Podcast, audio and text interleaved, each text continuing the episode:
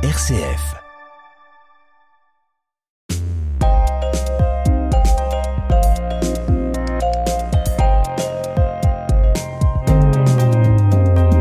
Bienvenue à tous et à toutes dans ce nouveau numéro de Mon Parcours, Mon Entreprise, un magazine dans lequel on vous propose de découvrir les créateurs et créatrices d'entreprises sur le territoire de la métropole de Lyon. Toute cette semaine, on accueille un homme ambitieux et passionné de challenge. Bruno Martinier a repris en juillet 2013 la célèbre marque française Skidress, sponsor officiel des JO de 1948 à Saint-Moritz en Suisse. Depuis la reprise, la collection compte une soixantaine de pièces et accessoires positionnés haut de gamme et uniquement réalisés à partir de tissus français et italiens. La société travaille avec des entreprises de la filière textile Rhône-Alpine. Bonjour Bruno Martinier. Bonjour Bérangère Lou.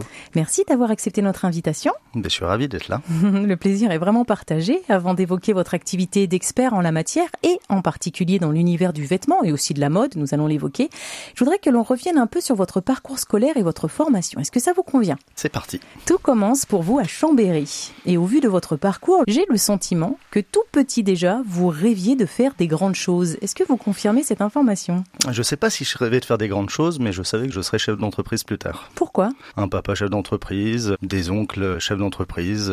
Je savais que je voulais monter une société ou en racheter une euh, lorsque j'étais en seconde.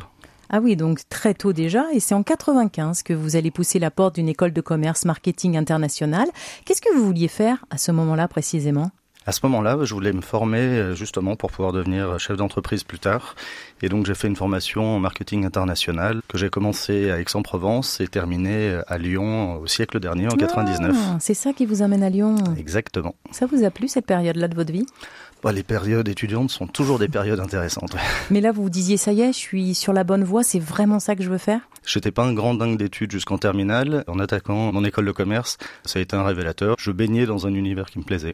Une fois diplômé, vous cofondez les 24 heures de la glisse. Tiens, tiens, les sports d'hiver vous appellent déjà. De quoi Ah, c'est De quoi s'agit-il? Les 24 heures de la glisse, c'est un événement qui avait lieu au Grand Bornand, en Haute-Savoie, qui existe encore aujourd'hui sous un autre nom euh, qui s'appelle aujourd'hui Glisse en cœur, qui a été repris plusieurs années après, qui consistait à fédérer des jeunes et des moins jeunes pendant 24 heures avec une partie euh, de glisse libre sur le domaine du Grand Bornand, puis une compétition de 18h à 7h du matin, non-stop par équipe en relais. L'objectif était de faire le plus grand nombre de descentes pendant toute cette période avec un certain nombre d'animations euh, autour. J'ai précisé que vous êtes né à Chambéry parce que je pense que ça a de l'importance par rapport à ce parcours sport d'hiver. C'est certain que ça a une importance. Si on reprend ma carrière jusqu'à aujourd'hui, le fil conducteur reste la montagne. Mmh. En le voulant, ou sans le vouloir d'ailleurs, mais c'est un peu imposé à vous, quoi. Exactement. ouais. En parallèle à cette aventure de 24 heures de la glisse, vous allez créer Adventure Group et gérer des parcs acrobatiques et un espace de loisirs. Ça marche bien?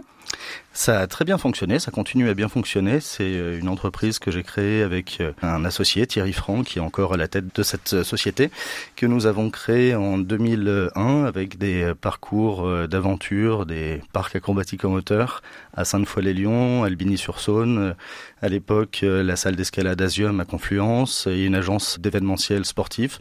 Le groupe a évolué depuis. on Pourquoi a- vous revendez vos parts? Ça faisait déjà dix ans qu'on travaillait ensemble. Je pense qu'on avait une vision d'avenir euh, lointaine, identique, mais pas forcément les mêmes chemins pour y arriver. Hmm. Et j'avais envie de passer à autre chose et de faire autre Parce chose. qu'en effet, d'autres projets vous séduisent. Je pense notamment à la création du salon Destination Neige. À quoi ressemblent vos journées? Est-ce que vous dites, ouais, ça, je tiens quelque chose d'intéressant?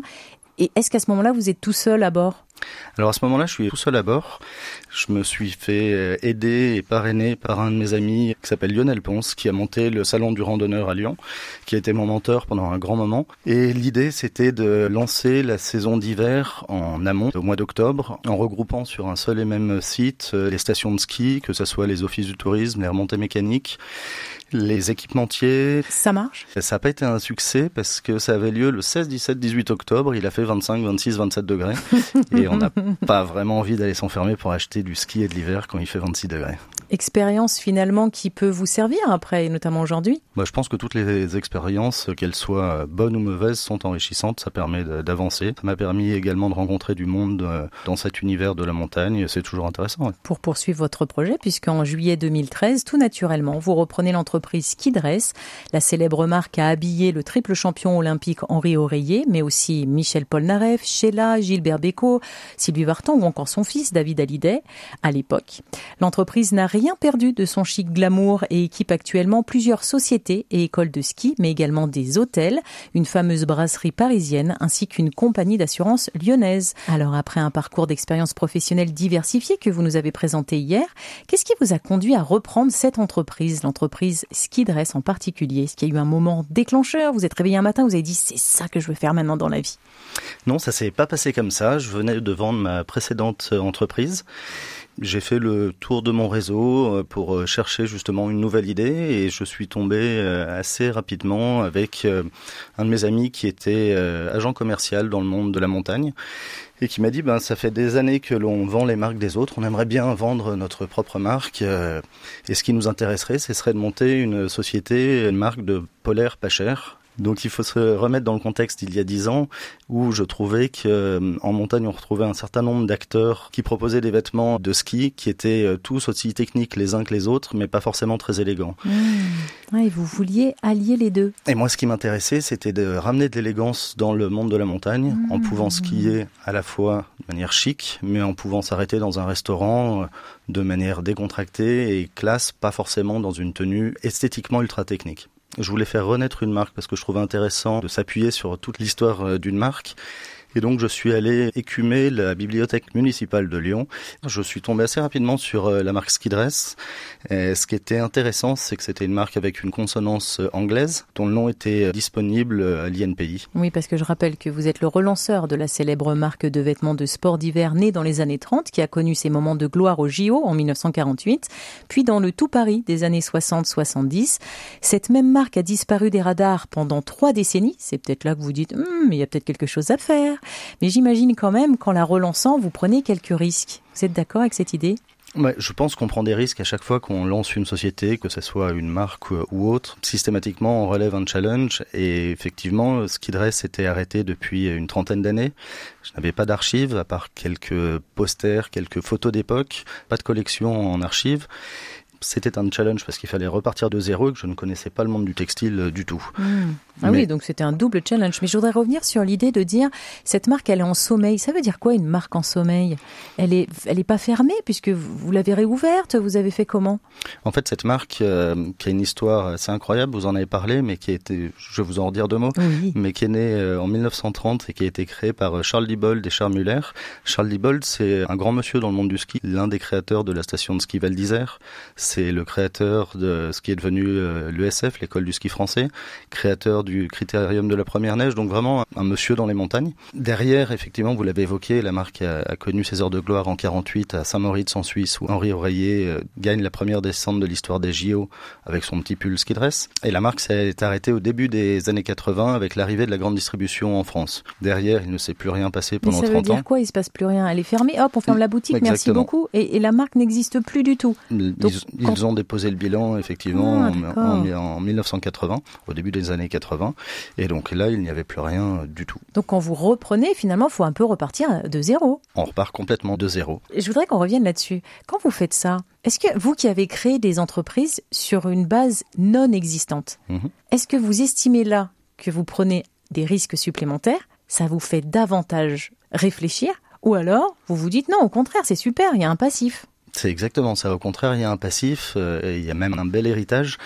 Et ce qui a été vraiment intéressant, c'est que j'ai retrouvé l'ancienne propriétaire de la marque Skidress, qui donc avait déposé le bilan au début des années 80, qui s'appelle Christine Maty, qui est une dame euh, dont le père avait racheté la marque dans les années 50 et que je suis allé rencontrer. Donc c'était une marque alsacienne. Cette dame habite toujours euh, à Strasbourg. Mhm.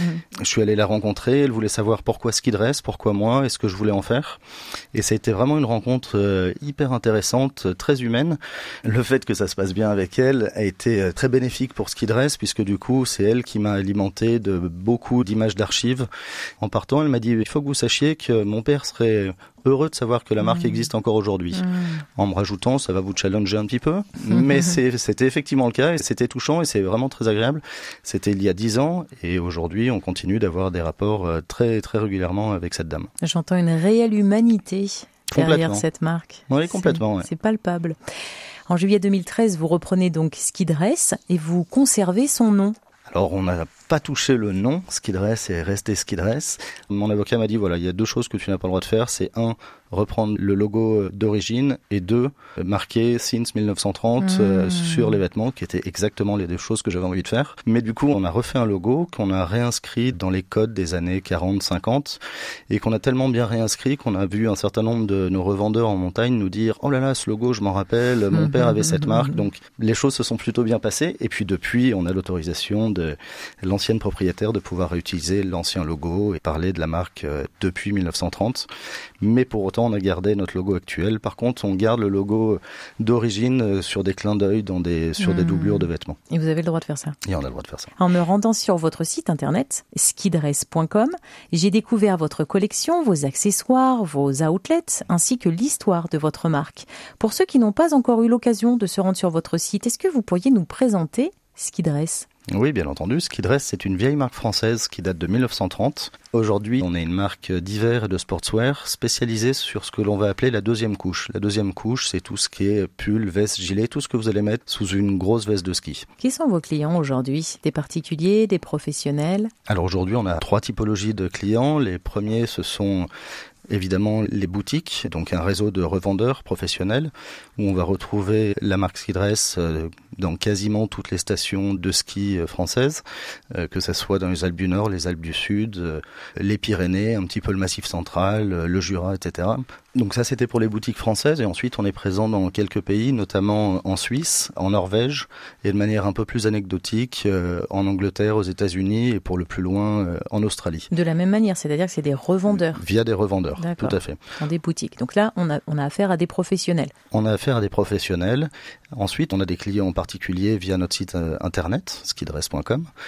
Notre troisième présence, c'est plus dans le monde professionnel. On va équiper, par exemple, une compagnie euh, d'assurance euh, lyonnaise pour leurs salariés, des experts comptables pour leurs salariés suite aux baisses de chauffage, aux économies d'énergie. Un certain nombre d'entreprises souhaitent équiper euh, leurs salariés euh, de manière élégante et en même temps euh, chaude pour pouvoir travailler au quotidien. On ça, c'est arrivé au fur et à mesure ou c'est une idée qui était déjà là il y a presque 11 ans? Ça s'est fait un peu plus au fur et à mesure. En l'occurrence, là, depuis la guerre en Ukraine et les problématiques énergétiques, les bureaux moins chauds, donc un besoin de pouvoir travailler sans se cahier au bureau, tout simplement. Évidemment.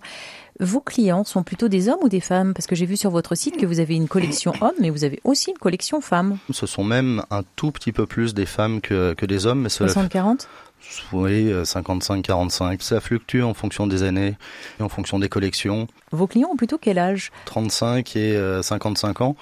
Mais on voit de plus en plus et on entend de plus en plus de nos clients boutiques nous dire euh, il y a 5, 6 ans, 7, 8 ans, nos clients, c'était la maman qui venait qui s'achetait qui s'achetait un pull pour elle.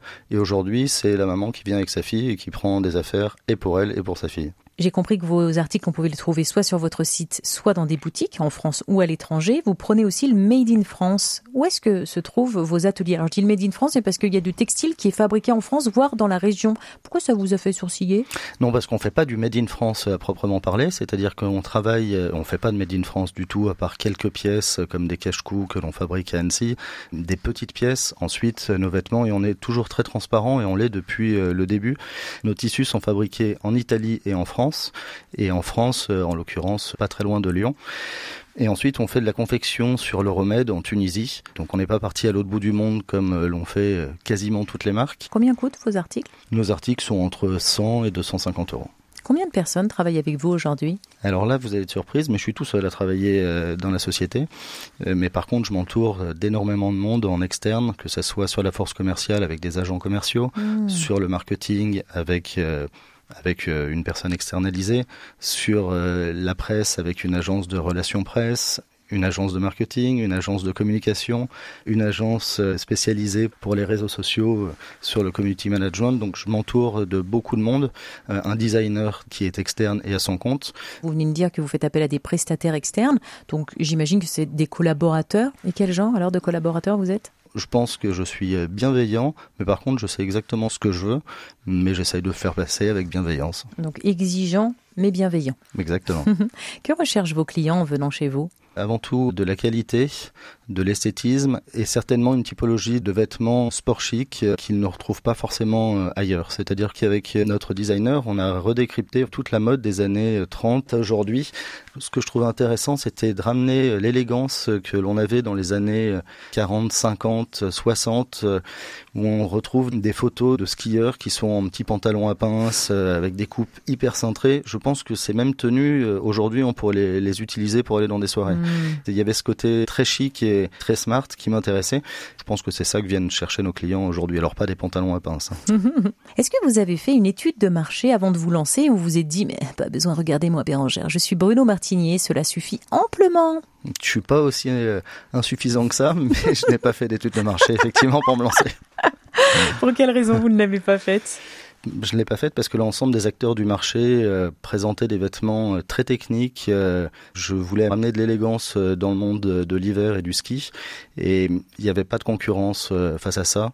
Donc je suis parti sans étude de marché, avec une vraie volonté. Ma deuxième question parlait de la concurrence. Est-ce qu'elle est rude dans votre secteur d'activité? La concurrence est rude sur les vêtements d'hiver, mais pas forcément pour ce qui dresse. Je m'explique, tous nos concurrents sont spécialisés sur ce qu'on appelle les grosses pièces, donc des vestes de ski, des manteaux, des pantalons de ski, là où nous, nous allons être spécialisés sur ce que l'on va mettre en dessous, sur euh, des pulls, des vestes, des gilets.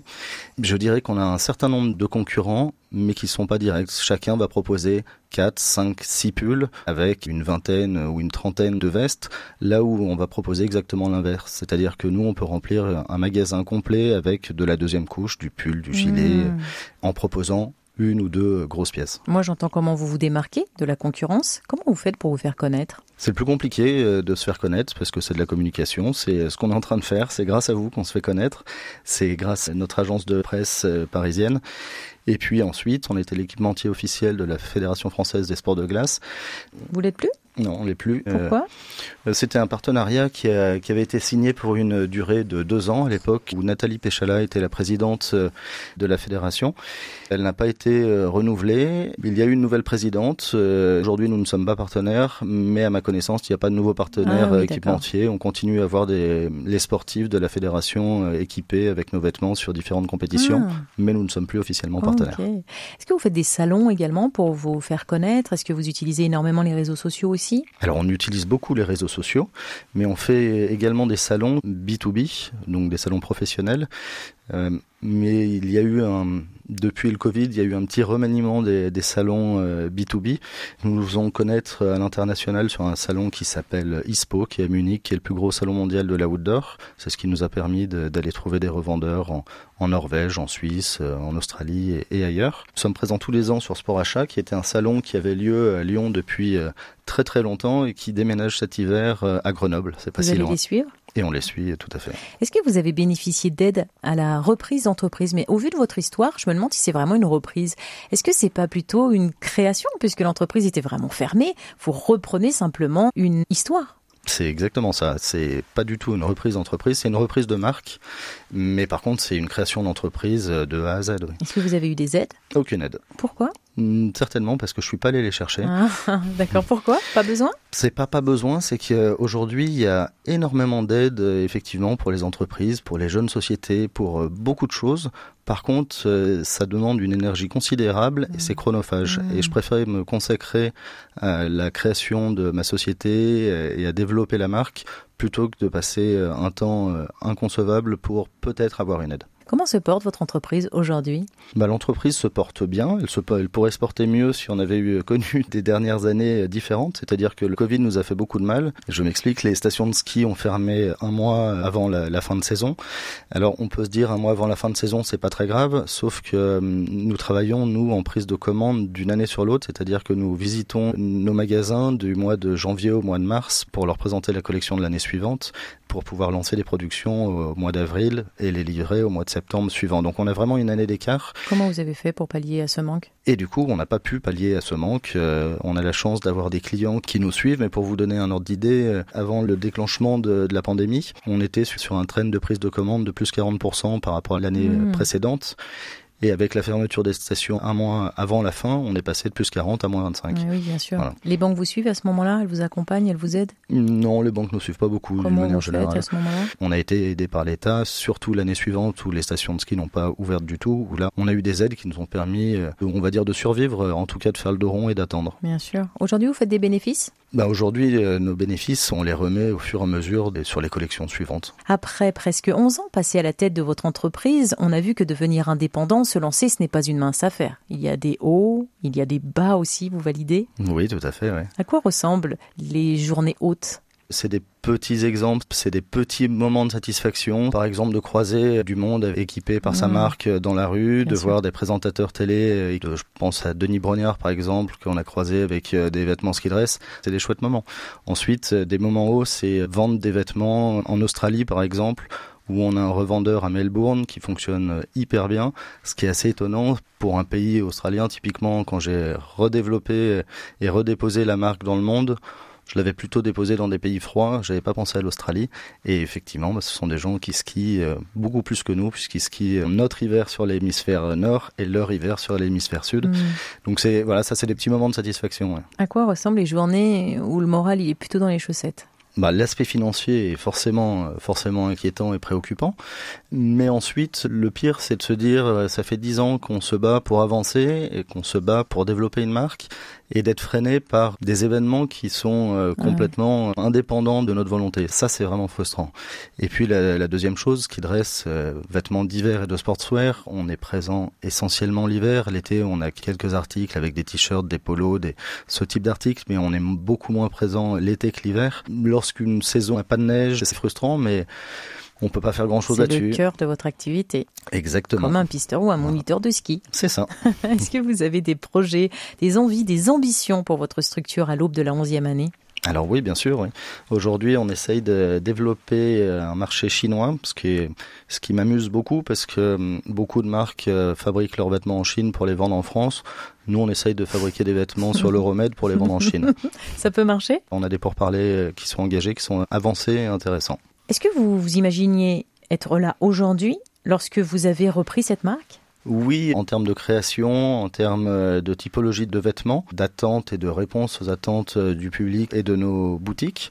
Et non, pour les raisons que j'évoquais avant, pour euh, les, la crise du Covid, l'Ukraine nous ont vraiment euh, fortement impacté. Oui, on est toujours là. Donc, est-ce que j'avais imaginé être euh, là ah, aujourd'hui comme ah, ça? Non, j'avais beaucoup plus haut. De nombre de boutiques revendeurs, de nombre de pays ouverts. Là, on était vraiment, vraiment très freiné avec les, les derniers éléments.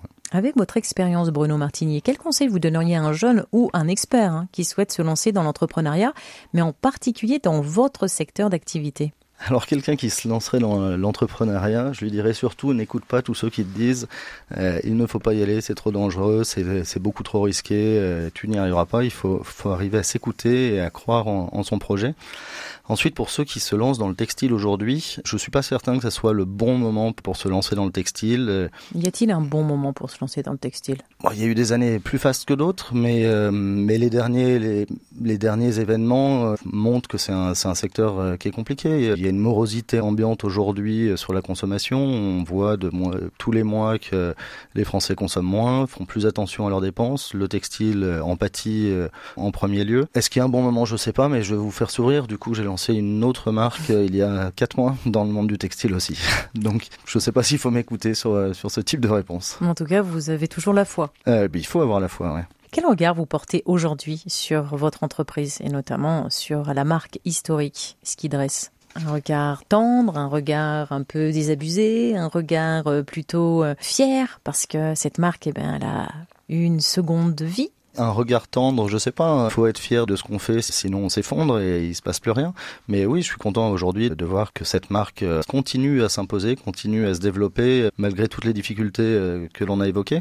J'aime penser régulièrement à l'ancienne propriétaire euh, Christine Maty de Skidress qui m'avait dit, comme je vous l'ai dit il y a quelques jours, que son père serait fier de savoir que la marque existe encore aujourd'hui. C'est une petite phrase qui résonne régulièrement dans ma tête et je me dis tiens, ben voilà, de, jour en jour, d'année en année, on est encore là, on continue à avancer, on continue à amener des nouveautés euh, tous les ans, euh, que ce soit en design, que ce soit en colorama, que ce soit sur nos, campagnes de communication, nos campagnes photos. On continue à avancer, c'est plaisant. Merci beaucoup Bruno Martinier d'être venu nous présenter votre métier et notamment votre entreprise. On vous trouve facilement sur internet skidress.com. La suite de votre aventure, on va vous la souhaiter tout chousse. Merci beaucoup Bérangère. Merci, bonne continuation. Vous allez pouvoir retrouver cet entretien dans son intégralité sur le site rcf.fr et rendez-vous la semaine prochaine pour un nouveau numéro de votre magazine Mon parcours, mon entreprise.